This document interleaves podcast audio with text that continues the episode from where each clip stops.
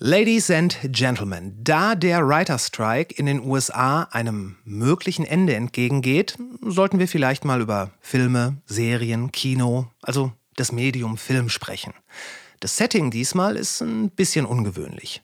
Während ich zu Hause am Rechner sitze, macht mein heutiger Gast einen ausgedehnten Spaziergang durch die österreichische Berglandschaft. Er ist ein mehrfach ausgezeichneter Kurzfilmregisseur mit einem, wie ich finde, ausgeprägten Blick für kineastische Ästhetik. Wir sprechen über analoges Filmen, Reisen in den Oman, über Barbie, Streaming und warum der Kurzfilm, der ja eher aus der avantgardistischen Ecke kommt, ein immer größeres Publikum findet und was das vielleicht mit unserer kurzen Auffassungsspanne zu tun hat. Also machen wir einen Spaziergang mit Marco Roth.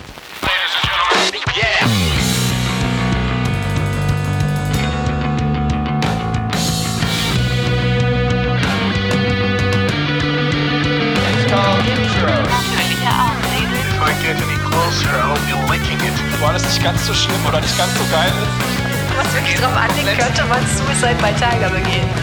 Ja, es kann schief gehen. Und das ist Mathe. Hier werden nicht so viele Leute erschossen. 10.000 Mann, wir brauchen Pferde und Kanonen. Ich finde den Plan super. Die Welt geht zugrunde. Alles Kacke, bis nächste Woche. Ich muss immer noch über den Fakt hinwegkommen, dass du, dass du da gerade durch Österreich läufst. ne, ist wirklich für mich so ein, weiß nicht, immer wenn ich so längere Telefonate habe, ich ich liebe es dabei zu, zu gehen. Ich finde das irgendwie voll entspannend, regt, regt irgendwie mein Hirn an. Ja, ich, ich kenne das nur, wenn ich, naja, wenn ich zu Hause telefoniere, dann laufe ich auch auf und ab. Das stimmt schon. Ja. Das stimmt. Bist du gerne in Bewegung?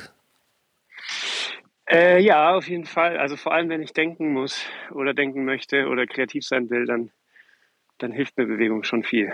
Ist das auch bei dir so, dass ein Spaziergang, so simpel und banal der auch sein mag, da irgendwie immer so eine gewisse Defragmentierung im Hirn vorruft und man danach irgendwie alles ein bisschen klarer sieht? Ja, würde ich, würde ich so unterschreiben. Auf jeden Fall. Also bei mir kommen immer, es gibt ja so, wann, wann man kreativ ist und bei mir ist es irgendwie immer abends kurz vorm Schlafengehen leider. Das ja, bei mir meine, auch. meine Krux und wenn man dann müde ist, weißt du, und dann denkt man sich, verdammt, wenn ich das jetzt nicht ausschreibe, dann ist es morgen weg. Ja. Ähm, ja, das ist so bei mir abends immer kreativ sein oder eben nach, nach einer Wanderung oder nach einem Spaziergang oder währenddessen, dann kommen dann auf einmal so die, die, die brillanten Ideen, die zumindest sich am Anfang brillant anfühlen. Und dann muss man schauen, ob sie noch brillant bleiben, wenn man sie dann irgendwie ausspricht oder runterschreibt. Ja, das kenne ich, also du erzählst gerade einen Schwank aus meinem Leben, wie oft ich mich schon ins Bett gelegt habe und dann war gerade alles schön und dann denkt man, boah, das musst du jetzt aber irgendwie noch äh, fixieren und dann denkst du, ja, aber ach, ist gerade so schön warm hier unter der Decke, aber dann muss man halt wirklich aufstehen, weil diese, diese ewige Lüge, die man sich erzählt, ja, da erinnere ich mich morgen noch dran. Ja, ja, ja. die größte Lüge meines Lebens. Absolut. Das ist einfach nur wahnsinnig faul. Ja, richtig. Und äh, also es ist am nächsten Morgen weg.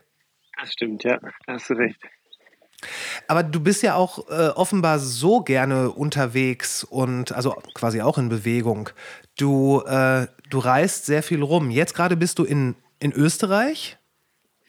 Genau, ich bin in Österreich. Ich habe hier mit meinem Bruder einen alten, einen alten Bauern, ein altes Bauernhaus gepachtet, schon boah, ziemlich lange. Mhm. Wir sind hier quasi aufgewachsen. Also erst hat das unsere Eltern gepachtet und jetzt haben wir es übernommen. Und das ist so ein bisschen unser, wir nennen es immer unser Happy Place. Wir kommen hier immer her zum Remote-Arbeiten, zum Runterkommen, zum Freunde treffen. Und ja, ich meine, ich glaube, ich bin jetzt hierher gekommen, seitdem ich sieben bin. Mhm. Und das ist fast schon wie so ein zweites Zuhause für mich. Mhm. Würdest du sagen, der Begriff Zuhause und den Ort, den man beschreibt, wenn man sagt, wo man wohnt, das ist ein und dasselbe? Nein. Lustig, dass du das ansprichst. Das kann ich aktuell sehr, sehr gut. Ähm, äh, ja, ich bin aktuell in einer Situation, wo ich merke, dass das eben nicht dasselbe ist. Ja. Ich bin ähm, quasi homeless. Ich hatte lange in Frankfurt gelebt und habe mich jetzt entschieden, dass ich irgendwie mal wieder einen Tapetenwechsel brauche und will jetzt nach München ziehen. mhm. aber habe in München quasi noch keine, kein Zuhause, äh, noch keine Wohnung und nichts, was sich nach einem Zuhause anfühlt. Äh, ich wohne quasi schon, ich habe schon ein Zimmer, ja. aber es ist für mich halt kein Zuhause. Es fühlt sich jetzt nicht warm an und es fühlt sich jetzt nicht so an wie mein Hafen, von dem, von dem ich dann immer wieder losgehen kann, sondern das fehlt mir gerade und das ist auf jeden Fall ein, ein großer Unterschied, ja. Also ist, fühlst du dich wahrscheinlich da in Österreich jetzt noch eher zu Hause als äh, in der Wohnung in München oder in dem Zimmer in München? Ja, auf jeden Fall. Also es ist Wahnsinn, wie wenn man, wenn man dann hierher kommt oder wie ich jetzt letzte Woche hergekommen bin, gemerkt habe, wie man auf einmal runterfährt, weil der Körper sich das erlaubt, weil man sich sicher fühlt, weil man, ja, weil es halt irgendwie ein, ein eigenes Zuhause ist, auch wenn es das zweite Zuhause ist. Mhm. Aber gerade ist es quasi das erste, weil das ja. erste gibt es gerade nicht. Ja, und ich, ich glaube, so ein, so ein Ort ist auch wichtig, ähm, wie du schon gerade sagtest, um von da aufbrechen zu können, um dann da Pläne zu schmieden, um äh, ja irgendwo in die Welt äh, loszustiefeln. Ja, auf jeden Fall. Also eine Freundin von mir hat mich mal beschrieben als, oder nicht nur mich, generell sich auch, aber ich habe mich da dann irgendwie auch drin gesehen, äh, dass man, es gibt Personen, es gibt Menschen, die haben, die haben Wurzeln und die haben Flügel, also die haben beides. Ja. Manche haben nur eins von denen. Ähm, und dieser, dieser Struggle, wenn man beides hat, ist halt der, dass man sich um beides kümmern muss. Also manchmal sind die Wurzeln irgendwie mehr dran und man möchte mehr ankommen und man möchte sich irgendwo wohlfühlen und die Wurzeln irgendwo einpflanzen können. Mhm. Und dann gibt es aber auch wieder Zeiten, da denkt man sich, jetzt müssen die Flügel mal wieder raus. Ähm, jetzt müssen die mal wieder benutzt werden. Und das ist so ein ständiges Abwägen. Und ich glaube, deswegen ist dieser Hafen für mich auch umso wichtiger, weil ja, für ja, die Wurzeln brauche ich ihn und für die fürs Fliegen. Das Fliegen macht aber eigentlich auch nur dann Spaß, das merke ich jetzt, wenn man halt weiß, dass man irgendwo auch wieder zurückkommen kann. Ja, ne? Diese, diese Option oder naja, fast schon Verpflichtung, auch wieder zurückzukehren, was dann da auch die, ähm, naja, die Zeit so ein bisschen beschränkt. Ja. Und dadurch irgendwie Voll. alles wichtiger macht. Auf jeden Fall. Ja, also ich merke jetzt auch, ich war im Sommer super viel unterwegs und ich merke jetzt, wo ich gerade keinen kein Ort für meine Wurzeln habe, dass das dass ich jetzt nicht unbedingt weit wegfliegen muss. Ja. Ich muss mich, würde mich gerade lieber oder ich kümmere mich gerade lieber darum, einen Ort für diese Wurzeln zu finden. Und ich bin mir sicher, wenn ich den dann habe, dann kommen wieder die Flügel raus und sagen, jetzt, jetzt kommen wir mal wieder. Aber im Moment, im Moment habe ich eher Lust, was ein Plätzchen für die Wurzeln zu finden. Wo haben dich denn deine Flügel dieses Jahr so hingetragen? Äh, ui. Du meinst jetzt so ländermäßig oder? Länder, Städte, ja. Äh, also ich hatte dieses Jahr war auf jeden Fall ein außergewöhnliches, spezielles Jahr für mich, weil ich äh, gesundheitlich sehr eingeschränkt war, meine Flügel sehr eingeschränkt waren. Also ich hatte zwar das Bedürfnis zu fliegen, aber ich hatte einen Bandscheibenvorfall ah. oder mehrere Bandscheibenvorfälle. Ah. Und dementsprechend, auch wenn ich gerne hätte fliegen wollen, war das einfach gesundheitlich nicht möglich oder ich wurde halt immer wieder zurückgewiesen von meinem Körper, dass das gerade keine gute Idee ist. Bandscheibenvorfall ist ja so eine ganz eklige Sache, weil es dich unglaublich beschränkt und einschränkt. Aber es ist auch gleichzeitig nicht immer so akut, dass man so gar nichts machen kann. Es, stoppt einen irgendwie immer wieder so. Ja, also du sagst, es ist so ein, hm, man, man kann es schwierig nachvollziehen, wenn man das noch nicht hatte, aber es ist so, man, man wacht jeden Tag mit so einem leichten Schmerz auf. Ja. Der einen jetzt, wie gesagt, der, der, jetzt nicht so ist, dass wie man halt sieben, acht Tage komplett krank ist und flach liegt und danach ist es weg, sondern der ist so subtil, dass man irgendwie noch was machen kann, aber gleichzeitig nervt der einen halt auch und ist immer wie so ein Grundrauschen da. Genau. Das ist super, super kräftezerrend auf jeden Fall. Ja, weil man auch, das Schlimme ist, man, man versteift ja so und man bewegt sich, weil man vorsichtig sein will, auf eine, glaube ich, eigentlich sehr ungesunde Art, weil man in ganz vielen Bewegungen immer spontan an so eine Schmerzgrenze stößt. Ja, das stimmt, ja. Und dann übernimmt man sich, dann hat man mal zwei gute Tage und dann denkt man, alles klar, jetzt ist alles vorbei. Dann hebt man mal wieder einen Kasten hoch und denkt sich so, ja, das war jetzt gerade echt eine blöde Idee. Ja, das hängt einem noch so lange nach. Und man muss danach wirklich so lange noch so eine Disziplin aufrechterhalten und eigentlich wie so ein, also ich kam mir dann fast schon immer so ein bisschen ja, faul vor, weil ich immer gesagt habe, okay, das kann ich aber nicht. Ja, aber wieso? Du kannst doch alles andere. Ich so, ja, ich weiß, aber das ist dann halt so eine Grenze und es ist ganz, Ja. ganz furchtbar. Hattest du auch schon einen? Ähm, ich, äh, wenn ich einen hatte, dann, also ich glaube, ich hatte sowas, aber äh, ich hab, bin damit nie ähm, zum, ähm, zu irgendeinem Arzt gegangen und habe mich diagnostizieren lassen. Vielleicht, vielleicht hatte ich auch nur sowas wie ein, wie ein Hexenschuss, aber äh, Ja. also wie es sich geäußert hat äh, oder wie es quasi dramatisch auf die Bühne getreten ist, ich habe mich nach einem umherliegenden Socken gebückt, um den in einen Wäschekorb zu werfen. Und dann bin ich auf die Seite gefallen und konnte vor Schmerzen nicht mehr aufstehen. Ja. Verstehe. Das klingt ein bisschen danach. Ja, ne?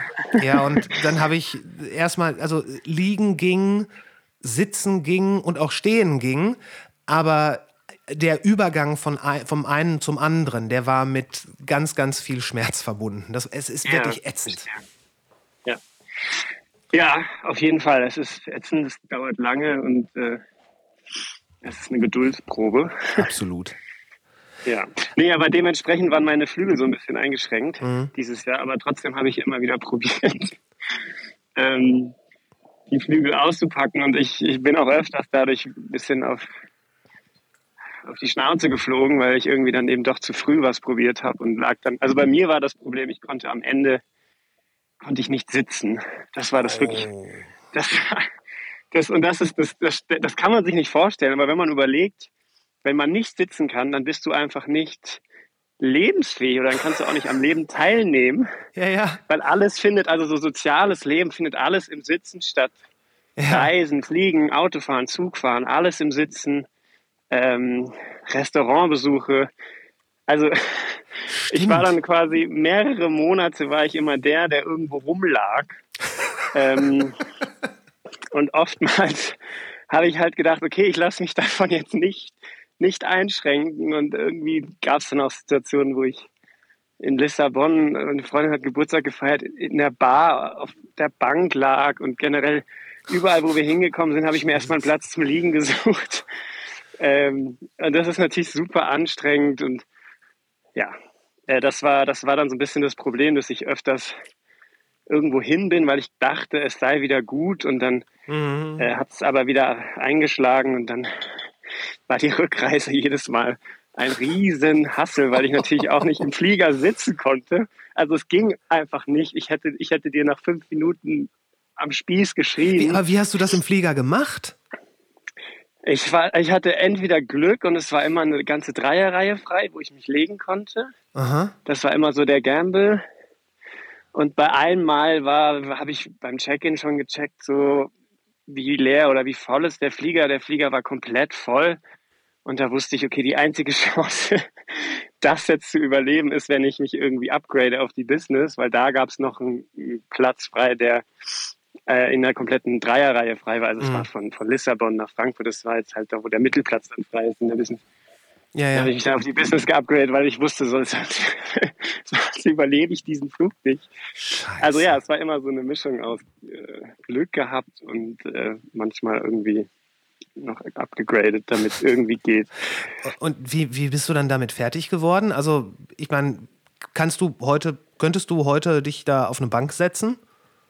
Ja, also ich äh, letztendlich die, die Ende der Geschichte, das Ende der Geschichte ist, dass ich mich operieren habe lassen. Oh! Das ist ja immer so das, dass man, was man probiert zu vermeiden.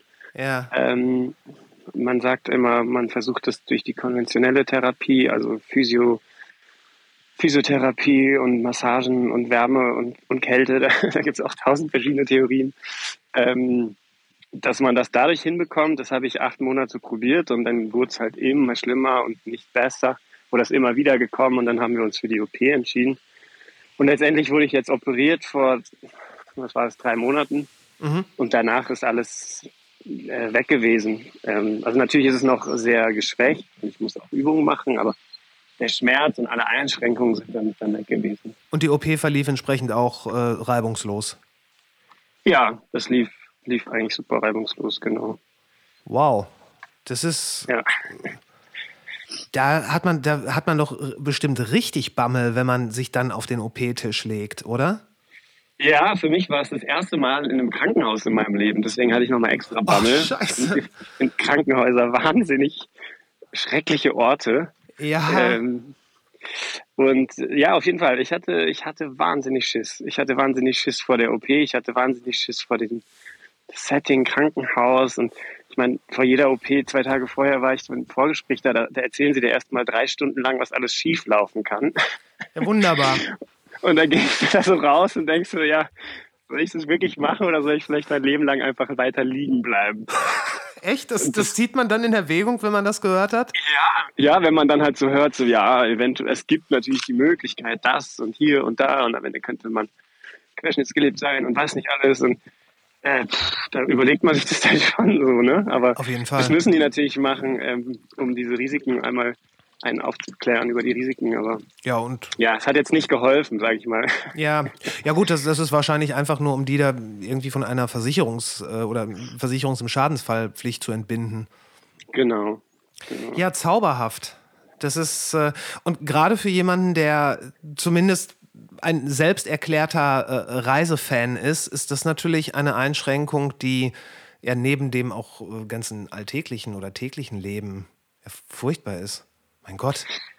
Ja, es war, es war, es war wirklich eine Herausforderung, eine Geduldsprobe. Ähm, auf jeden Fall.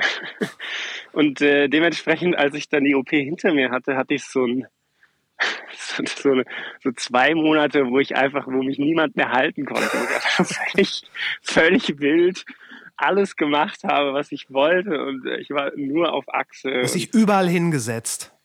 Ich Einfach so, weil es überall kannst. hingesetzt. Na, du wirst lachen, es gab echt Momente, da habe ich mich in ein Restaurant gesetzt, hatte mich mit Freunden verabredet und habe einfach nur am Anfang gesagt, Mensch Leute, wie, wie dankbar ich gerade bin, dass ich sitzen kann mit euch und nicht irgendwo liegen muss und brüllen muss, damit ihr mich versteht. Also Wahnsinn. es ist Wahnsinn, wie man das dann erstmal wieder wertschätzt, so diese Gesundheit, ne? dass, dass es einem dann wieder gut geht. Schön, dass man das dann wertschätzt und eigentlich schade, dass man ähm, die, die, die, die Funktion seines Körpers so Grund voraussetzt und denkt, hey, ich, natürlich kann ich hier langlaufen, mich hinsetzen, natürlich kann ich alles machen. Aber dass, es, äh, dass man auch in Situationen kommen kann, wo diese ganzen äh, Möglichkeiten massiv eingeschränkt sind, das vergisst man natürlich allzu leicht. Ja, sehr, sehr schnell, auf jeden Fall. Erst wenn man es dann nicht mehr hat, ne, dann, dann vermisst man es. Aber wie hast du dir das denn jetzt eigentlich zugezogen, dieses Ding? Äh, das weiß niemand so richtig. Also ich habe mich jetzt nicht verhoben, ich hab, bin auch nicht gefallen oder gestürzt. Das ist so ein Fall von, es kam über Nacht, äh, über, über mehrere Nächte wurde es immer schlimmer. Bin ich irgendwann zum Arzt und dann äh, wurde ich in die Röhre geschoben und dann war es relativ eindeutig. Ah, Mm, Also es gibt jetzt keinen, keinen physischen Anlass, sagen wir es mal so. Aber ganz viele sagen auch, die Wirbelsäule, Bandscheibenvorfälle, hat auch ganz viel psychologisches oder psychosomatisch, eine sehr psychosomatische Körperzone, wo sich eben auch psychisches äh, aus manifestiert oder auslebt oder wie auch immer man das nennen möchte. okay. Und deswegen ist ja auch dieses ganze Thema so ein bisschen heikel. Also die, äh, es gibt einfach Bereiche meiner Meinung nach in der in der klassischen Schulmedizin, die sich, die, die man immer noch nicht ganz erklären kann.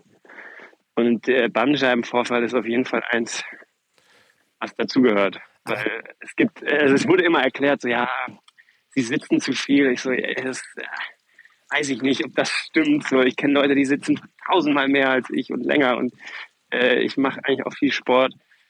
Es ist, es ist irgendwie schwierig zu erklären. Selbst für die Ärzte und die Orthopäden war es dann irgendwann so. Ja, also ich habe ich hab öfters gehört, so ja, sie haben halt Pech gehabt.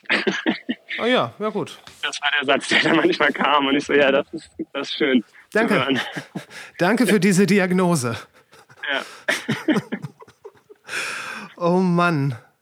Aber dieses, dieses Sitzen, das, das, das, das lässt mich immer noch nicht los, wie, ähm, ja, wie buchstäblich allgegenwärtig das ist, wenn man erstmal drüber nachdenkt. ja, auf jeden Fall. Wäre sowas, jetzt mal ganz naiv gefragt, wäre sowas ein Thema für einen Kurzfilm, den du machen wollen würdest? Ähm, Also generell gab es schon den einen oder anderen Kurzfilm von mir, wo ich Persönliches verarbeitet habe. Ja, davon gehe ich Äh, aus. Genau, aber ich glaube, ich glaube, dieses Thema ist A, gerade noch viel zu frisch und B, hat es mich wirklich so genervt, dass ich jetzt gerade überhaupt keinen Bock habe, darüber jetzt wiederum Kurzfilm zu machen, um das alles nochmal zu, zu durchleben und deswegen ähm, würde ich das mit einem, aktuell mit einem ganz klaren Nein beantworten. Okay, fair enough. Ähm, es ist, glaube ich, einer der besten Gründe, die man dafür anführen kann. Ja, es, es braucht vielleicht noch ein bisschen, irgendwann vielleicht mal. Schauen. Ähm, du hast, du hast gerade gesagt, dass äh, du schon Persönliches in deinen Kurzfilmen verarbeitet hast. Äh, auf deiner Website steht, I'm not a fan of writing about myself. Was ich auch total verstehen kann, weil sich selber anzupreisen ist eine irgendwie merkwürdige und unangenehme Arbeit, finde ich. Aber deine, deine Filme, sprechen die über dich? Erzählen die den Zuschauern was über dich? Ich glaube indirekt schon, in gewisser Weise. Also ich habe über übers Filmemachen und ähm, übers Filmemachen habe ich äh, unterbewusst, glaube ich, relativ früh so eine Art Outlet für, für meine Emotionen gefunden, die ich, würde ich mal sagen, vor einigen Jahren noch nicht so richtig verbal ausdrücken konnte. Aber über Film oder Film hat mir da sehr geholfen diese, diese Emotionen rauszulassen oder diese emotionale Seite von mir irgendwie zu zeigen. Ähm, und in, in der Hinsicht würde ich schon sagen, dass man ein bisschen über mich erfährt oder was ich für ein, für ein Typ bin oder was ich vielleicht für eine ähm, hier und da sensible, emotionale Seite habe. Ähm, ja, würde ich, würde ich schon sagen. Aber ich glaube, die, in den letzten Jahren durch viel äh, durch viel Psychotherapie und durch viel an mir arbeiten, ist das auch eine Seite, die mittlerweile nicht nur über die Filme rauskommt, sondern auch über Worte und auch über, über Handlungen.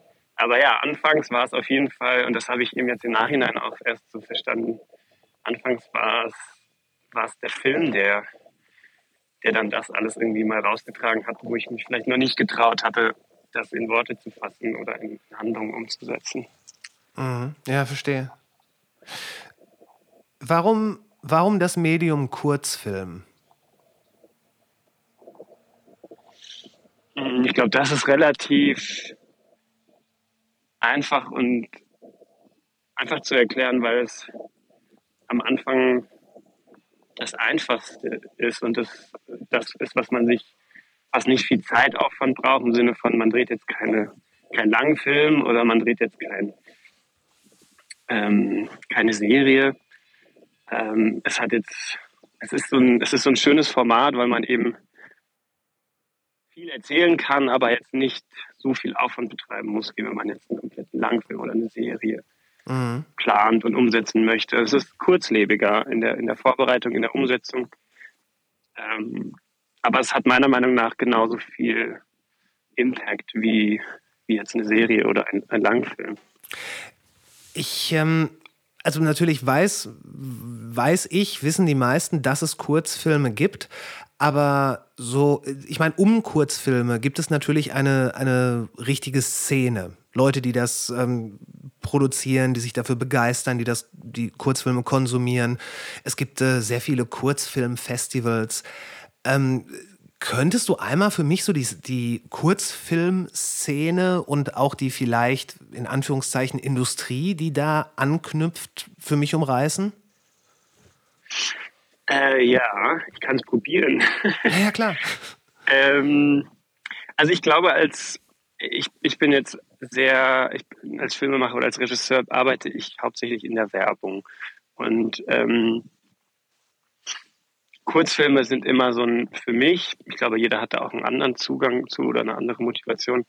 Kurzfilme sind für mich eben ein super schönes Format, um außerhalb der Werbung, ähm, wir nennen es immer Passion-Projekte, also ein, ein Projekt zu machen, wo irgendwie die Leidenschaft drinsteckt oder wo was Persönliches drinsteckt, zu drehen. Und für mich als, als Werberegisseur aktuell ähm, ich sage aktuell, weil ich hoffe, dass ich das, dass man, dass ich irgendwann auch die Transformation zum, zu, zu Langfilm schaffe äh, oder zur Serie schaffe, mhm. ist, sind diese Kurzfilme auch immer irgendwo ein äh, Portfolioprojekt, um, um sich zu beweisen, um, um zu zeigen, was man, was man kann, um dann wiederum ähm, für sein Portfolio einen, einen neuen Film zeigen zu können, mit dem man dann eventuell neue Projekte, sei es Werbung oder sei es fiktiv an Land ziehen kann. Ähm, also das, das einmal so die Motivation dahinter. Es ist irgendwie natürlich schön, weil man, weil man keinen Auftraggeber hat, weil man frei ist in dem, was man erzählt. Aber genauso ist es auch äh, aus, sage ich mal, beruflicher Sicht äh, auch smart, sowas, so eigene Projekte zu machen, um einfach an seinem Portfolio zu arbeiten, um den Menschen, um der Branche da draußen zu beweisen, dass man das oder das äh, auch kann. Das ist, ist leider so ein bisschen die, die Werbebranche, die nimmt immer nur, die bucht immer nur die Menschen, die das schon mal gemacht haben, was man dann machen soll. also ah, okay. ganz, ganz blöd gesagt, äh, wenn man jetzt Autowerbung drehen will, dann musst du vorher eine Autowerbung gedreht haben, um Autowerbung drehen zu dürfen. Das ist immer so ein Paradox und um da halt hinzukommen, ähm, der Weg dorthin ist halt, dass man, sage ich mal, ein eigenes Projekt, ein Kurzfilm oder ein Hash-Projekt macht, was, was diese Elemente hat, wie beispielsweise jetzt in der Autowerbung. Und damit kann man dann hausieren gehen und sagen, schaut mal, ich kann das, jetzt könnt ihr mich dann auch demnächst mal dafür anfragen. Ja. ähm, das ist so ein bisschen der, der Business-Gedanke dahinter. Aber ja, um deine Frage vielleicht zu beantworten, du hast gefragt, was das für eine Szene ist. Also die Szene ist, ist tatsächlich immer mehr am Wachsen, einfach weil es auch so ein bisschen daran liegt, dass die Leute, unsere Aufmerksamkeitsspanne ist immer kleiner, was dem Kurzfilmgenre sehr entgegenkommt. Ähm, weil die Leute teilweise im Kino, wenn es dann irgendwie über zwei Stunden geht, gar nicht mehr das alles aufnehmen können. Äh, und deswegen ist auch diese, dieses Genre Kurzfilm immer mehr am Kommen. Es gibt immer mehr auch Streaming-Plattformen, die sich komplett auf das Genre Kurzfilm fokussiert haben, wo man dann eben nur Content von fünf bis 25 Minuten sich anschauen kann. Ähm, es gibt ganz viele Festivals, wo eben diese Kurzfilme äh, awarded werden, gezeigt werden. Ähm, und von Kurzfilmen entstehen auch ganz oft dann ähm, längere Formate. Also oftmals ist der Kurzfilm auch wie so eine Art Pilotprojekt von einem größeren Projekt. Mhm. Ob man das jetzt möchte oder nicht, also ob das jetzt bewusst so gewählt ist oder nicht, ist erstmal dahingestellt. Manchmal ist es extra als Pilotprojekt gedacht, manchmal ist es einfach nur als Kurzfilm gedacht und daraus entsteht dann aber irgendwie eine Serie oder ein, ein Langfilm. Also da gibt es irgendwie, das ist so das Sprungbrett für, für ganz viele Möglichkeiten. Mhm. Ähm, deswegen ist es, glaube ich, auch ein sehr dankbares Format für, für Filmemacher, die, äh, die sich vielleicht erstmal beweisen müssen oder wollen oder am Anfang stehen. Ja, ja. ich habe mir deinen Kurzfilm äh, The Encounter angesehen, wo diese junge Fotografin den äh, den Herren in der Wüste, der acht, glaube ich, acht Monate in der Wüste lebt, um in der Wüste vom Oman, um seine Familie in Pakistan zu unterstützen. Und die, die, die, die Szenerie, die ähm, gerade die Nachtaufnahmen, die sehen so wie in Tinte getaucht aus. Sehr gesättigte Farben. Es sieht alles sehr, sehr teuer aus, möchte ich fast sagen. Und es mhm. hat so eine, so eine sehr verdichtete Ästhetik, ganz anders als eine Serie oder ein, äh, oder ein Film, weil viele, auch gerade optische Reize, da in sehr kurzer Zeit geliefert werden. Mhm. Hat, ist das dem geschuldet, was du gerade meintest, dass man auch so ein bisschen im Kunstfilm immer, äh, im Kurzfilm immer dazu angehalten ist, zu zeigen, was man kann? Mm, ja, sicherlich. Also ich glaube, bei The Encounter im Speziellen war es auch unser Anspruch, dass man, es ist, es ist ja so ein, es ist ja fast schon so ein Mischgenre aus narrativen Kurzfilm, aber irgendwo auch dokumentarischem Ansatz. Mhm. Ähm, weil Alice, die Journalistin Ali, den Mann in der Wüste quasi kennenlernt und der Ansatz, wie wir dieses Projekt angegangen sind, war, die zwei kannten sich nicht und wir haben gesagt, hey, wir, ich, ich kannte Ali von meinen früheren Reisen. Ich wusste, dass er eine wahnsinnige Lebensgeschichte hat und dass er ein toller Typ ist. Ähm, und die Idee war einfach, okay, lass uns doch jemanden, eine Journalistin nehmen, ähm, und die nach in den Oman bringen und das einfach mit der Kamera begleiten, wie die sich kennenlernen und wie die zusammen dann den Oman durchreisen und dann eben diese Gespräche am Lagerfeuer aufnehmen und all das. Also es war so eine Art Mischung aus, wir haben so ein bisschen hier und da kontrolliert, was passiert, aber eigentlich war es ganz viel dokumentarischer Ansatz dabei, einfach geschaut, was passiert, was die zwei uns liefern und dann das festgehalten. Äh, und unser Ansatz damals war, wir würden, wir würden super gerne einen sehr hohen visuellen Anspruch mit einem dokumentarischen Produktionsansatz verbinden. Mhm. Das ist immer so die ultimative, die ultimative Challenge, weil entweder ist alles sehr echt und real mhm. und die Kamera steht irgendwo, aber ist jetzt nicht irgendwie schön eingerichtet. Und dann sieht es meistens halt auch sehr dokumentarisch nach, nach TV aus, nenne ich es jetzt mal ganz böse. Ja, ja. Ähm, aber diese Authentizität beizubehalten, gleichzeitig aber diesen visuellen Anspruch, vielleicht den wir auch aus der Werbung gewohnt sind, mit reinzubringen, das war damals so bisschen die Challenge, die wir uns gestellt haben. Mhm. Es gibt ja Dokumenta Dokumentationen erleben ja auch gerade so eine Renaissance, gerade durch die Streaming-Dienste. Und die haben ja in den, ich würde mal sagen, letzten zwei, drei Jahren ja auch visuell nochmal richtig äh, zugelegt. Äh, ich denke da sowas wie, ähm, our, an sowas wie Our National Parks, wo wirklich mhm. Aufnahmen sind, so gigantisch und so, so, so farbenfroh, äh, wie man es noch nie gesehen hat, mit irrsinnigen Zoom-Effekten. Aber wo ich jetzt zum Beispiel sowas wie The Encounter eher sehe, das hat ja eine, eine in sich geschlossene Ästhetik und bei vielen Dokumentationen scheint es ja noch näher dran, noch schärfer, noch praller, noch farbiger und so, so ein. Es ist schon, man wird da schon sehr bombardiert mit beeindruckenden Bildern. Und mhm. so, eine, so eine ästhetische Schiene, die man dann fährt, das bringt natürlich auch eine gewisse Ruhe rein und kann die, würde ich sagen, die Stimmung dann auch ein bisschen vertiefen. Auf jeden Fall, ja. Ich meine, bei, bei die Encounter im Speziellen haben wir das auch äh, auf analogen Film gedreht. Ich glaube, das, das äh, sieht man dann auch in den Farben, was du jetzt meintest oder was du so schön beschrieben hast, wie in Tinte getaucht. Ja. Ich, äh, Habe ich so noch nicht gehört, aber es ist voll die schöne Beschreibung. Ähm, das ist auch ein bisschen dem, dem analogen Film geschuldet, weil dadurch eben die Farben sehr intensiv und sehr einfach nochmal anders sind, als wenn man es eben digital dreht. Ähm, das, genau. Das klingt, also speziell dieses The Encounter, ihr, ihr, seid dann wirklich in den Oman gefahren, natürlich. Genau, wir waren zwei Wochen in, also wie gesagt, Alice, die Journalistin, ähm, Josua, mein Kameramann, und dann hatten wir noch einen Kameraassistenten dabei. In kleiner Crew sind wir dahin und dann haben wir vor Ort eben Ali getroffen und waren dann zwei Wochen mit dem und der, der Crew unterwegs. Das klingt nach einem enormen, also das klingt nach einem enormen Aufwand, sowohl in Sachen Ressourcen als auch äh, ja wirklich einfach finanziell. Äh, ja, also ich meine, es, es war im Vergleich zu anderen Filmprojekten war es ein sehr geringer Aufwand, sage ich jetzt mal, weil wir, weil wir eben nur zu, wie viel waren wir, wir waren zu viert, mit Ali zu fünft. Ähm, zu fünft. Äh, es gibt andere Kurzfilme, zum Beispiel Mask, Mask 19, Kurzfilm, den ich Paris gedreht habe, da da waren wir, wie viel waren wir? Hatten wir eine Crew von 30 Mann und Frauen. Äh, also das, das ist erstmal eine kleine Crew im Vergleich zu, sage ich mal, normaleren ähm, Filmdrehgrößen.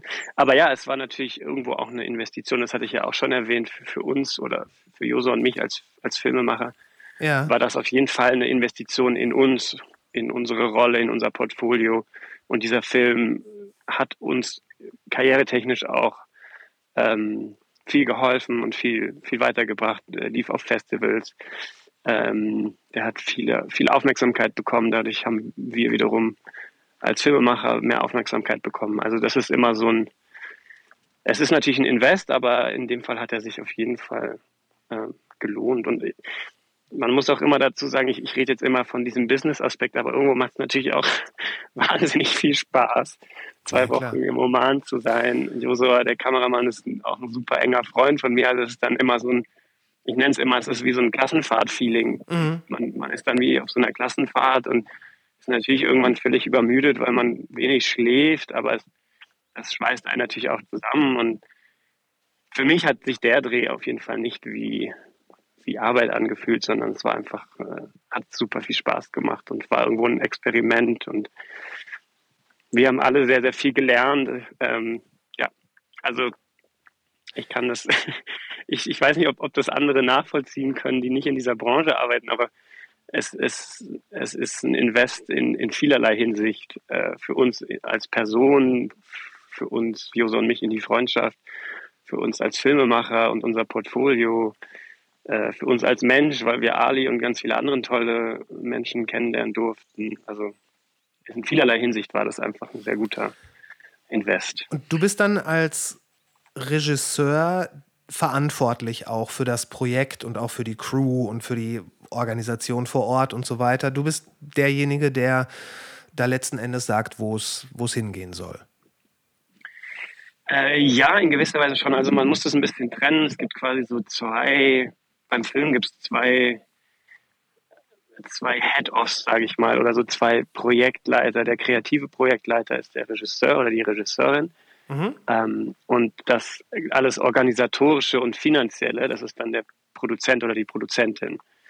Ähm, das heißt, das trennt man einmal. Ich bin quasi für dieses ganze Kreative zuständig und ähm, bin der kreative Projektleiter, so kann man es nennen. Mhm. Und der Produzent oder die Produzentin ist für das ganze organisatorische und finanzielle zuständig. Ah, ja, klar. Das trennt man eben, damit man eben, man sagt eben, dass der Kreative kreativ sein kann und äh, nicht jetzt auch gleichzeitig, wenn er eine tolle Idee hat, in seinem Hirn der, der Produzent an, angeht und sagt, ah, das können wir uns aber gar nicht leisten oder das, das ist ja gar nicht möglich. Mhm. Das versucht man so ein bisschen zu trennen, um eben der Kreativität jetzt nicht, ähm, ja, um, um der freien Lauf geben zu können. Mhm. Mhm. Hast du, ich, ich nehme einfach mal an, du, du guckst auch gerne Filme. Ähm, hast Auf du, jeden Fall. Hast du den Film, äh, hast du Oppenheimer gesehen? Oppenheimer habe ich tatsächlich noch nicht gesehen. Oh. Aber Barbie habe ich schon gesehen. Okay. Das waren also die zwei Filme, die man im Sommer gucken musste. Ja, es, es war schön, dass es überhaupt mal wieder Filme gab, wo man das Gefühl hatte, dass man die gucken musste. Das stimmt. Also das, das war echt ein Trend und auch im Sommer. Es war ja. für mich so erstaunlich, dass das im Hochsommer, dass die Leute dann trotzdem ins Kino kamen. Fand ich cool, ja. Ja, und dann auch wirklich, dass, dass es halt so ein kulturelles Ereignis ist. Das ist absolut legitim. Wann war es das letzte Mal so, dass man äh, gefragt hat, hast du diesen und jenen Film gesehen schon? Mhm, und mhm. die eigentlich die Default-Erwartung war ja, weil das macht man jetzt so.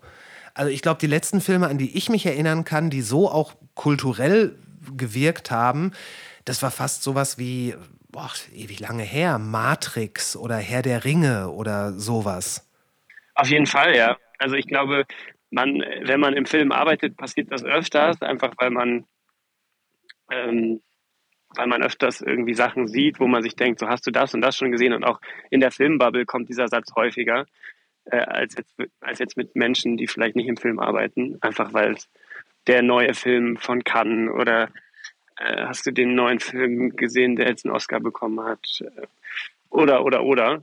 Ähm, ich glaube, das passiert, passiert generell in der Filmbubble ein bisschen, bisschen öfter. Aber ja, das war jetzt diesen Sommer auf jeden Fall ein neues Level, dass auf einmal alle gesagt haben, warst du schon in Oppenheimer, warst du schon in Barbie? Und dann gab es ja auch die Kombi, dass man beides nacheinander schaut. Ja, genau. Ähm, ja, nee, es war schön. Ja, absolut. Vom Kino. Ich fand, äh, also ich habe Barbie nicht gesehen, ich habe äh, Oppenheimer gesehen und ähm, war sehr begeistert, gerade auch von der von der Machart, und ich würde mich jetzt gar nicht als den großen Kineasten bezeichnen, aber die, die Bilder waren einfach so faszinierend und äh, die haben da ja auch irgendwie so ein neues oder altes vielmehr Filmverfahren verwendet. Ähm, war ein großartiger Film. Also lange nicht mehr so was Gutes gesehen. Ja, ja, muss ich noch rein. Da muss ich, das muss ich mir noch anschauen. Das ist auf jeden Fall auch einer, der aufgrund der Bilder auch im Kino wirklich sehr, sehr gut funktioniert. Ja, ja, das glaube ich. glaub ich. Müssen eigentlich so Filme dramatischer inszeniert werden als die Realität? Oh, das ist eine spannende Frage. Ähm,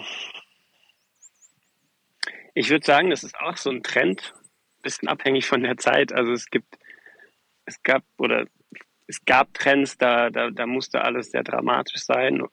Es gab Trends, da musste alles sehr, sehr, sehr realistisch und fast schon, ja, ich, ich sage jetzt mal nicht langweilig, aber sehr real im Sinne von sehr nah an der Realität sein. Also ich glaube, es ist, es, da gibt es auch so Trends im, im, im Kino und im, generell im, im Film. Mhm. Ähm, ja, und ich glaube, es ist so ein bisschen aktuell, aktuell ist so ein bisschen der, der Trend, dass viel Satire dabei ist. Also wenn man sowas an sowas denkt wie ähm, Triangle of Sadness, ich weiß nicht, ob du den gesehen hast. Nee, der hat in, in, in äh, Cannes gewonnen und es gibt viel so Gesellschaftskritik, äh, wird gerade sehr viel in, in, ins Kino oder in, in, in Serien gepackt. Ja. Ähm, aber ja, das, das, kommt, das kommt und geht in Wellen, würde ich mal behaupten. Mal ist das so ein bisschen der Trend und dann geht das wieder und dann kommt das an andere wieder rein. Ähm, ja, kommt und geht in Wellen, würde ich mal behaupten. Würdest du sagen, dass, die, dass diese ganze Streaming-Landschaft, dass das etwas ist, was dem Medium Film gut getan hat? Weil dem Medium Serie hat es auf jeden Fall gut getan. ja, das Medium Film ist dadurch auf jeden Fall ordentlich einmal durchgeschüttelt worden. Ja. ähm, aus, aus Sicht von Streamern ist es natürlich klar, die wollen, die wollen serielle Konzepte und serielle Formate verkaufen, weil wenn man, wenn man einmal reingezogen ist von der Serie, dann, dann guckt man das natürlich weiter. Dadurch hat man sehr viel mehr ähm, Streamtime auf dem auf der Plattform mhm. und das bindet einen natürlich dann wieder mehr an an die Streamer dieser Welt, als wenn man sagt, okay, wir haben jetzt diesen einen Film, der geht 120 Minuten ähm, und danach ist es vorbei und danach geht man zu, zu einem anderen Streamer, wo es vielleicht einen anderen Film gibt. Mhm. Also aus Streaming-Sicht ist es natürlich klar, dass die serielle pushen.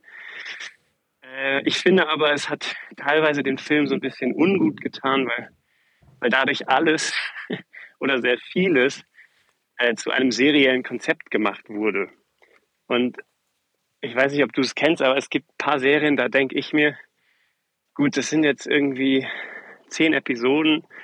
Das hätte auch in ein, die Storyline hätte auch in einen Film gepasst. So. Absolut. Also es wird viel, es wird viel aufgeblasen, es wird viel länger gemacht, es wird viel auserzählt, einfach um dieses serielle Format herzustellen. Mhm. Äh, wobei, wenn man ganz ehrlich ist, die Storyline keine Storyline für ein serielles Format ist, sondern vielleicht einfach nur für einen Featurefilm gewesen wäre.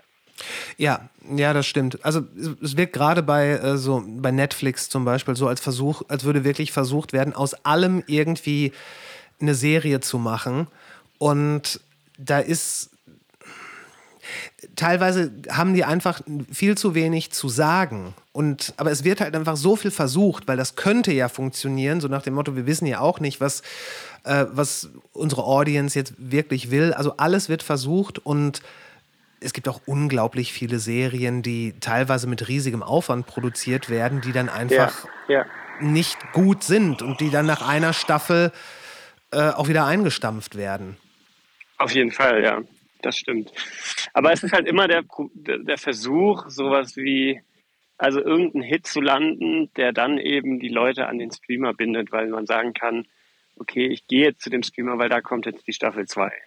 Ja, ähm, richtig. So, das ist irgendwie immer der Versuch. Und da geht natürlich ganz viel, ganz viel schief. Und leider, leider ist aktuell so der Trend. Ich meine, mit Barbie gab es ja auch so die Diskussion, okay, was, was, was hat Barbie an der Kinolandschaft verändert? Ähm, Barbie war ja eins der erfolgreichsten Filme, ja. finanziell. Ähm, und jetzt gibt es ja die Vermutung, dass es eben jetzt nur noch solche Filme gibt, die um also das, ich glaube, auf der Süddeutschen habe ich einen Artikel gelesen, das nächste ist jetzt der UNO-Film. Also, dass man jetzt irgendwie nur noch Filme macht über Spiele oder Dinge, die, ähm, die man kennt. Es gab ja auch diesen Mario Kart-Film, der war ja auch sehr erfolgreich. Und dass das jetzt in dem Sinne die Kinolandschaft eben sehr verändert. Ähm, mal schauen. mal gucken, was, was da passiert. Also ich weiß nicht, ob. Also wir, wir, wir sprechen ja jetzt quasi über Filme, die auf Spielzeug basieren. Ja, die irgendwie eben auch, also das ist ja eh schon lange der, der Konsens, dass man ähm, Intellectual Property nutzt, was irgendwo schon bekannt oder erfolgreich war, sei es ein Buch, Ja, ja, sei ja. es eben die Spielzeugmarke Barbie, äh, sei es ein, das ist ja auch wahnsinnig im Trend, diese ganzen Dokus über irgendwelchen Star, irgendwelche Stars, Sportler, ja. ähm, Musiker, Se also alles, was- Serienmörder. Serienmörder, genau. Alles, was irgendwo schon mal Aufmerksamkeit hatte und wo man in gewisser Weise garantieren kann, dass Leute daran Interesse haben, das wird, wird natürlich bevorzugt. Ist, ist ja auch klar, weil das dann ein Invest ist, wo man relativ sicher ist, dass das sich zurückzahlt. Ja, Aber ist, das ist so ein bisschen die, die Krux bei dem Thema, dass diese Independent Stories dadurch natürlich untergehen und alles irgendwo gleich ist. Weißt du, jetzt gibt es dann die, die vierte Verfilmung von, von irgendeiner äh, Gucci-Familie. Das ist dann irgendwann auch alles gleich. ja. ähm, also das ist so ein bisschen, das finde ich, die Problematik, dass dadurch sich alles sehr schnell ähnelt und man nicht mehr so eine Diversität hat. Ist das nicht, wenn das jetzt so ein Konzept, konzeptioneller Trend ist, ist das nicht quasi gleichbedeutend mit dem Tod der Kreativität? Hm. So drastisch hätte ich es jetzt nicht formuliert. Ich glaube, man kann auch in den Formaten noch kreativ sein. Mhm. Ähm, Wenn man jetzt davon ausgehen würde, dass, dass jetzt auf Sachen zurückgegriffen wird, die schon bekannt sind, in der einen oder in der anderen Form, ob als Doku oder wie auch immer. Ähm, das ist ja eine gewisse Zweitverwertung, eine thematische Zweitverwertung, könnte man sagen. Gleichzeitig sieht man ja auch in vielen anderen Bereichen, zum Beispiel in der Musik, dass sehr viel aus mittlerweile relativ naher Vergangenheit schon zweit- oder teilweise sogar drittverwertet wird. Was passiert denn dann, wenn die Streamer alles Bekannte abgearbeitet haben und dann in fünf Jahren einfach bis dahin nichts Neues mehr gekommen ist? Das meinte ich so ein bisschen, dass ich die, also äh, Tod der Kreativität, das klingt vielleicht wirklich ein bisschen zu pathetisch, aber dass eine, eine Industrie, die ja auch auf Kreativität beruht, sich damit so selber das Wasser abgräbt. ja, nee, da hast du völlig recht. Klar, also es gibt halt immer mehr Copycats. Und es gibt, wie du auch schon sagst, mittlerweile Copycats von den Copycats. ähm, was, was irgend, also was, was halt dem, dem Medium und dem, dem Projekt jetzt nicht förderlich ist, weil es wird jetzt nicht besser. Richtig. Richtig. Ja, nee, da hast du recht. Da hast du recht, ja. Und Stimmt. wie, wie, wie siehst du so eine Entwicklung? Ist das, ist das was, wo du denkst, das ist ein Trend, der wird auch wieder verschwinden und dann kommt was Neues? Oder ähm, wie guckst du dir das an?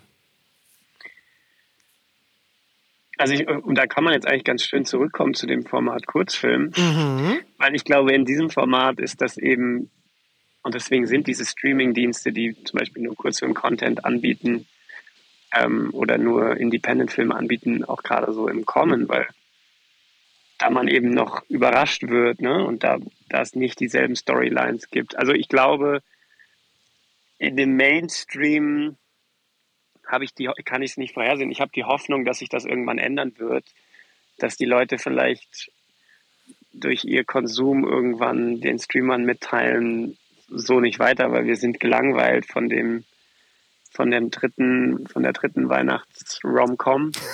ähm, Davon kann doch kein Mensch gelangweilt sein, ich bitte dich.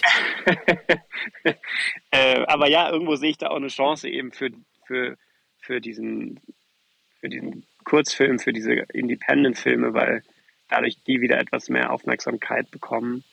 Äh, aber ja, am Ende muss man immer so schauen, in, aus welcher aus welcher Bubble man kommt. Ne? Ich, ich, ich würde sagen, ich komme jetzt aus einer wahnsinnig kleinen Bubble, die, äh, die behauptet, dass mich Netflix und was auch immer, was da draußen noch so ist, die, das Programm sehr langweilt. Ähm, Aber dann gibt es auch wiederum wahrscheinlich 80 Prozent der, der, der, der Deutschen, die das vielleicht anders sieht. Ich, ich weiß es nicht, aber ich glaube, man muss immer schauen, aus welcher Bubble man drauf schaut. Ich habe auf jeden Fall die Hoffnung, dass, dass die Konsumenten das nicht ewig mit sich machen lassen und dass vielleicht dadurch Kurzfilm und Independent-Film wieder mehr Aufmerksamkeit bekommt. Das wäre in jedem Fall wünschenswert. Ich glaube sogar, dass beides zutrifft. Also, dass ich würde auch sagen, dass das Netflix-Programm etwas, was ja vor noch nicht allzu langer Zeit relativ revolutionär und auch mutig war, mittlerweile sehr, sehr, sehr langweilig geworden ist.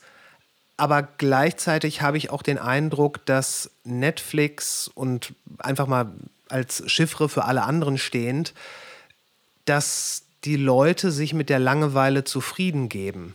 Mhm. Also gar nicht mehr irgendwie begeistert irgendwas gucken, sondern ähm, das Ganze so ein bisschen ausgehöhlt wird und man sich berieseln lässt und vielleicht während dann da die Netflix-Serien laufen, wo man auch nicht so genau aufpassen muss, dann lieber am, noch zusätzlich am Smartphone irgendwas rumdaddelt. Ja, das stimmt. Ich glaube, es ist dieses Berieseln. Es ist ja, ja. es ist jetzt vielleicht ein bisschen böse, aber ich vergleiche mittlerweile Netflix ein bisschen mit RTL früher. Ja. äh, auch was auch das Publikum angeht und lustigerweise, ich weiß nicht, ob das noch aktuell ist, aber ich weiß, dass die ähm, ehemalige Programmchefin vom RTL dann zu Netflix Deutschland äh, gewechselt ist und seitdem gibt es dann auch dann diese Dating-Shows auf Netflix. Gott sei Dank. Ähm, also ja, es ist, es ist es ist vielleicht das, was die Leute wollen. Sie wollen sich vielleicht einfach nur berieseln lassen. Das ist wahnsinnig traurig, das auszusprechen, vor allem als Filmemacher. ja. Aber vielleicht ist es einfach so. Vielleicht ist es die Realität und vielleicht äh, wollen die gar nichts ähm, geändert haben. Vielleicht ist es auch gerade wichtig, als Filmemacher sowas auszusprechen, weil ähm, aus so einer Stagnation ja auch ähm, was insofern entstehen kann, als dass man sagt, ja, jetzt aber, jetzt aber erst recht. Jetzt will ich da, ich will nicht nur besser als die niedrig gelegte Latte, die Netflix dahin hängt, sein. Ich will, ich will das zertrümmern. Ich will da viel besser sein. Mhm. Ja, man, man kann sich auf jeden Fall dadurch viel, viel freier bewegen und im Sinne versuchen, von diesen, von diesen Standard-Erzählstrukturen abzuweichen. Ähm, Mhm. Ich glaube, das ist, das ist super spannend, weil die Menschen diese Erzählstrukturen jetzt auch sehr kennen und es sehr vorhersehbar alles ist, dass man versucht, als Filmemacher da einen anderen Produktionsansatz zu finden oder auch eine andere Erzählweise zu finden.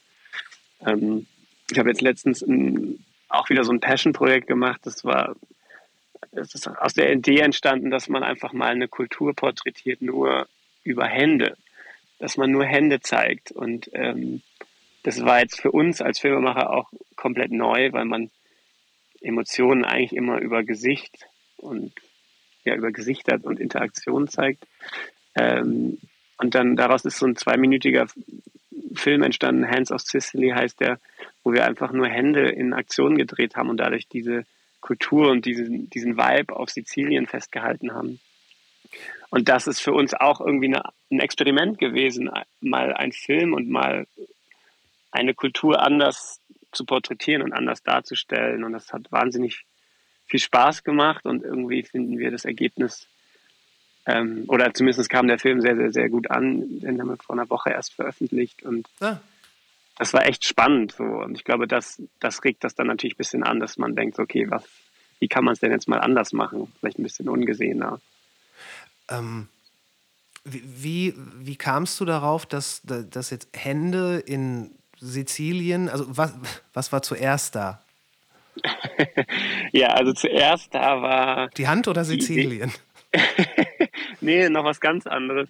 Zuerst da war die Idee, dass wir, das haben wir auch wieder auf analogen Filmen gedreht, auf 35 Millimeter. Und die Idee war von Josua, einem Kameramann, dass, dass man sich mal reduziert und dass man wirklich nur eine Rolle Film hat und dass man einen Film dreht mit nur einer Rolle Film. Eine Rolle Film bedeutet, dass man vier Minuten ähm, Film aufnehmen kann. Ähm, das heißt, man ist sehr, sehr eingeschränkt, was man dreht. Ja. Äh, aber diese Einschränkung war auch gleichzeitig eine Riesenfreiheit für uns oder hat unsere Kreativität noch mehr ähm, gefördert, würde ich mal sagen. Und dann kam eben die Idee, also er kam auf mich zu und meinte, Marco, hast du Lust, irgendwie einen Film zu drehen, den wir nur auf einer Rolle drehen? Und dann meinte ich so, ja, ich finde diese Einschränkung, vor allem gerade in der Welt, wo man irgendwie gefühlt alle Mittel hat und alles machen kann und jegliche Techniken nutzen kann ähm, und irgendwie am Werbeset auch mit großen Crews arbeitet, fand ich es irgendwie wahnsinnig charmant zu sagen, wir gehen mal komplett zurück. Mhm. Äh, es sind nur wir zwei und wir haben auch einfach nur eine Rolle Film, mehr nicht. Äh, und das war die erste Idee und dann kam quasi die zweite Idee von mir, ja, lass uns doch noch mehr einschränken und lass uns doch nur Hände drehen. Weil Hände irgendwie trotzdem wahnsinnig viel erzählen, auch wenn man nur ein Körperteil sieht. Ja. Äh, ich mache kurz eine Pause, weil hier ein Auto kommt. Das ist kein Problem. Und dann dachtet ihr euch wahrscheinlich noch, ey, und wenn wir das schon machen, dann können wir das ja auch äh, da machen, wo es schön ist, nämlich auf Sizilien. Richtig, ja. Also ich meine, ich würde es jetzt, jetzt anders verargumentieren. Das Argument war, wo gibt es viel Handbewegung? In Italien. Aber um ehrlich zu sein, war es so, es war Mai, es war kalt und es war grau in Deutschland und die Idee war so, ja komm, wo wollen wir hin? Ja, komm, wir gehen mal nach Sizilien, da waren wir noch nicht. Das ist irgendwie, klingt schön und da ist warm und da gibt es gutes Essen. ja, also das war so, das war so die, die Geburt von dem Projekt. Und ähm, dann waren wir fünf Tage in Sizilien äh, zu zweit und eine Freundin, weil wir kein Italienisch konnten, ist noch mitgereist. Die war dann unsere Dolmetscherin. Und dann sind wir da echt von einem Local zum nächsten Farmer, zum nächsten, zur nächsten Künstlerin immer so weitergereicht worden. Wir haben halt immer gefragt, so hey, kennst du jemanden, der irgendwie hier in Sizilien lebt oder irgendwas Spezielles tut oder typisch sizilianisch ist? Und so wurden wir immer weitergereicht. Nach fünf Tagen war dann die Rolle irgendwann voll und dann sind wir sind wir wieder heimgeflogen. Vier Minuten Film und daraus habt ihr dann, also Rohmaterial und daraus habt ihr dann zwei Minuten gemacht? Ja.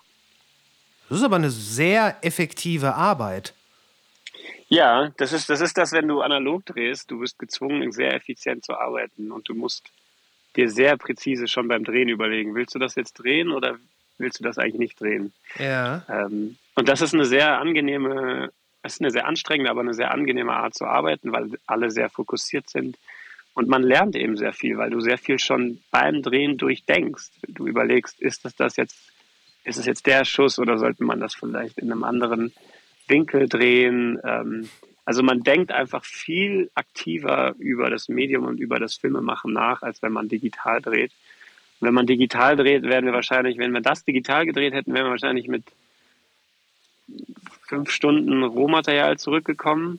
Einfach nur, weil man es kann, weil es ja nichts ja, ja, klar, kostet. Sicher. Ähm, und ich glaube nicht, dass dann dieser Filmbrei gekommen wäre, weil man einfach so konzentriert dreht. Also es ist, es ist immer wieder, macht immer wieder Spaß. Ich finde, man sieht es oder die Leute, die sich ein bisschen auskennen, sehen das in den Farben, dass das analog gedreht ist. Und für die Crew ist es immer ein riesen Learning. Ich sage immer zwei Wochen also auch die Encounter da im Oman haben wir auch zwei Wochen auf analog gedreht.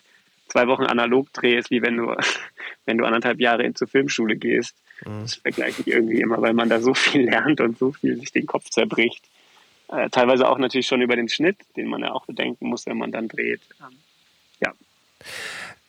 Also würdest du auf jeden Fall sagen, dass die, das Medium, mit dem das Ganze aufgenommen wurde, auch das Endergebnis beeinflusst? Auf jeden Fall, ja. Also ich glaube, äh, der Prozess, der dahinter steckt, der beeinflusst ganz stark das Endergebnis. Dieses Fokussieren, dieses ähm, sehr präzise und effizient sein müssen, der beeinflusst das auf jeden Fall. Und wahrscheinlich auch gar nicht mal dann so in Versuchung zu geraten, ach komm, lass uns davon jetzt mal noch fünf Takes machen. Und man, ja. man hat halt so einen sehr destillierten Arbeitstag. Auf jeden Fall, ja, auf jeden Fall. Und das dann auch noch in das, Sizilien. Das stimmt, ja. Da hast du recht. Also ich, ich weiß nicht, viele fotografieren ja mittlerweile auch analog und ich finde, das ist immer dieses Gefühl von, man weiß nicht, was man gerade aufgenommen hat. Und wenn man dann ein paar Tage oder ein paar Wochen später den Film wieder bekommt, ist es immer so ein, ist immer so eine Euphorie dabei. Und egal, ob das jetzt der perfekte Schuss geworden ist oder nicht, irgendwie fängt es dann immer doch mehr an Emotionen ein als, als digital, auch bei Fotos. Mhm. und das ist dasselbe, ist dasselbe beim, beim Film. Ja. Ja, ich, äh, ich glaube, ich weiß, worauf du hinaus willst. Es ist, äh, es ist schade, dass, ich meine, es ist ja bei ganz, ganz vielen Sachen, gerade wenn man über analog und digital redet. Im Grunde genommen ist digital ja viel vernünftiger. Ähm, es, äh, es ist günstiger. Es ähm, wird kein wirkliches Rohmaterial verbraucht. Äh, man kann mehr machen und so weiter und so weiter. Aber mhm. Vielleicht wird es dadurch ja auch beliebiger dann. Ja, auf jeden Fall, wie du sagst, dann macht man halt fünf Takes und äh, verlegt dann die Entscheidung auf den Schnitt, welchen Take man nimmt. Also es ist, man hat dann einfach das dieses, man ist so über überreizt. Es gibt viel zu viele Möglichkeiten und am Ende weiß man irgendwie auch nicht mehr, was man daraus machen will. Das könnte man ganz symptomatisch so auf äh, auch auf den Umgang mit Social Media anwenden. Ja, das kannst du, glaube ich, auf vieles anwenden. Auf ja, ne? Dating-Apps, ne? auf Social Media, auf alles. Auf Streaming letzten Endes. Auf Streaming auch, ja, das stimmt, ja. Ja, es gab mal eine viel, Zeit. Es gab mal eine Zeit, da hieß es dann ja, wir leihen uns jetzt zwei VHS-Kassetten aus der Videothek. Ja, okay, der Film ist nicht so gut. Ja, aber wir haben den jetzt bezahlt. Wir gucken den jetzt zu yeah, Ende. Ja. Und außerdem läuft ja sonst auch nichts. Ja, richtig, richtig, ja. Ja, ja, das gab's. Und heutzutage schaust du fünf Minuten irgendwo, zappst du rein und dann schaust du fünf Minuten irgendwo wieder rein und nach einem zweistündigen Abend denkst du dir, du hast irgendwie jetzt acht Filme angefangen und keiner war wirklich dabei. Ja. Ja, ich, ich glaube, das kann man wirklich sehr, sehr gut ähm, auf die Jetztzeit anwenden, selbst wenn man dann Gefahr läuft, so wie äh, der alte Mann auf der Bank zu wirken. Früher war alles besser. Naja, es war anders. Und es war, glaube ich, sehr anders. Es war nicht unbedingt schlechter, in, zumindest in, in dieser Hinsicht. Ja, das stimmt. Wie? Ja, ich glaube vor allem in dieser überreizten Welt und deswegen ist auch Hands of Sicily entstanden, deswegen drehen wir auch sehr gerne analog. Muss man sich vielleicht auch einfach wieder zwingen, weniger Möglichkeiten zu haben. Und das ist dann wahnsinnig befreiend. Also vielleicht wollte ich daraus vorhin auch hinaus, dieses es ist, erst, es ist im ersten Schritt eine Einschränkung, aber irgendwie wirkt sie wahnsinnig befreiend. Ja. Weil man eben nicht so viel Auswahl hat. Ja, das, ich glaube, das ist befreiend. Ich glaube, glaube ich wirklich. Also die, die teilweise die Minimierung der Möglichkeiten, die kann eine, naja, vielleicht sogar schon Maximierung des Erlebten hervorrufen. Ja. Ja, das stimmt. Wo kann man äh, Hands of Sicily denn sehen? Weil auf deiner Website habe ich es nicht gefunden. Äh, der kommt, ähm, der ist aktuell, haben wir eine Online-Premiere mit Naunes. Naunes ist so ein Online-Blog. Äh, naunes.com. Äh, ab nächster Woche ist er dann auch auf meiner Homepage. Dann darf ich ihn dort auch hochladen. Das ist immer so eine zweiwöchige exklusiv Online-Premiere mit Naunes und danach. Okay. Danach ist er dann auch auf meiner Seite und auf meinen Plattformen zu sehen. Und was wird das nächste Projekt werden? Ähm, ja, das ist eine gute Frage. Also mein aktuelles Projekt ist erstmal ein Zuhause finden und einen Platz für meine Wurzeln finden in München. Das ist ein Fulltime-Job gerade aktuell. Und du bist, ja, du läufst gerade in Österreich rum. ja, ich brauche ein bisschen vom Weg abgekommen. Kleine Pause. Mhm. Ähm, das ist auf jeden Fall gerade mein nächstes größtes Projekt, aber das nächste Filmprojekt hm, es sind schon äh, diverse, also es ist schon eine etwas konkretere Idee für ein nächstes Passion-Projekt äh, da. Das, die Idee gibt es schon länger und die muss jetzt ein bisschen ausgearbeitet werden und dann ähm, passiert das hoffentlich im, wird, wird es im Frühling hoffentlich gedreht. Aber das ist noch alles sehr, sehr vage und sehr offen, aber auch da wiederum spielen wir viel mit dem, mit dem Gedanken, wie wir uns reduzieren können, wie man, wie man einen szenischen Film mit einem dokumentarischen Ansatz verbinden kann, diese zwei Welten zu verbinden. Das ist irgendwie so mein. Das, das scheint gerade so Ding dein, dein, Ding zu sein, ja. Ja. Ähm, genau, das, äh, das ist gerade so ein bisschen in der Entwicklungsphase. Äh, ja, schön. Es, und es, sonst, sonst gibt es eben immer wieder Werbung, aber das ist quasi für mich gerade nur so der, der, der Job. Ja, ja, so, der, um der Dayjob. Aber äh, gerade so äh, ästhetische Dokumentationen, die halt dies, dies schaffen, für sich selbst zu sprechen, aber eben auch noch die Geschichte zu erzählen. Ich glaube, das ist etwas, was, was, was sehr rar immer noch ist, aber gleichzeitig viele Leute begeistern könnte. Mhm. Ja. Ich glaube, das ist, ich glaube, also ich würde gerne mehr so was sehen. Das, so viel kann ich sagen. Ja, sehr schön. Super, dann können wir die Revolution anfangen und hoffentlich irgendwann diesen Content dann auf den äh, Streamern sehen dieser Welt. Ja, so. Genau so machen wir es. Wir beginnen mit der Revolution und äh, du, bist, du bist tatsächlich immer noch unterwegs am Rumlaufen, oder? Ja, ich habe mich mittlerweile auf so eine Bank gesetzt. Ich musste gerade grinsen, als du meintest, wie der alte Mann auf der Bank. Ich kurz gedacht, ja, das bin jetzt dann wohl ich. Sei dankbar, dass du sitzen kannst. Ja, ja, ja, auf jeden Fall. Auf jeden Fall, das ich. Marco, ich bin dankbar, dass wir dieses Gespräch führen konnten. Ich, ähm, ja, war super. Ich äh, werde dich, äh, also deine, deine Website etc., werde ich in den Show Notes verlinken. Und ähm, ja, äh, genieß noch das Sitzen auf der Bank und gleich auch den Weg äh, in, äh, auf den Hof zurück. Ja, vielen, vielen Dank, dass wir gesprochen haben. Und wir sind raus. Ladies and Gentlemen, es gibt einen guten Grund, natürliche Ausrede nicht zu unterstützen. Im Moment kann es sich einfach nicht jeder leisten, für einen Podcast zu bezahlen und wenn das auf euch zutrifft, bitte hört den weiterhin kostenlos. Wenn ihr aber dazu in der Lage seid, gibt es gleich drei gute Gründe, natürliche Ausrede zu supporten. Erstens, mein Anliegen ist es, euch hier regelmäßig die besten und interessantesten Gespräche in bestmöglicher Qualität bieten zu können. Dafür braucht es Software, Hardware, Server und mitunter auch mal eine weitere Anreise. Das alles kostet und ich möchte da keine Kompromisse eingehen müssen. Zweitens, natürliche Ausrede soll unabhängig und am liebsten werbefrei bleiben. Drittens, es ist eigentlich echt günstig. Das Ganze funktioniert über Steady. PayPal-Konto kommt ebenfalls. Die Links dazu und zu dieser Folge und zu den Socials und zum liebevoll kuratierten Newsletter gibt es alle in den Show Notes. Und wenn euch dieser Podcast gefällt und ihr ihn vielleicht sogar schon abonniert habt, dann hören wir uns nächsten Montag wieder. Was immer ihr tut, macht's gut. Bis später.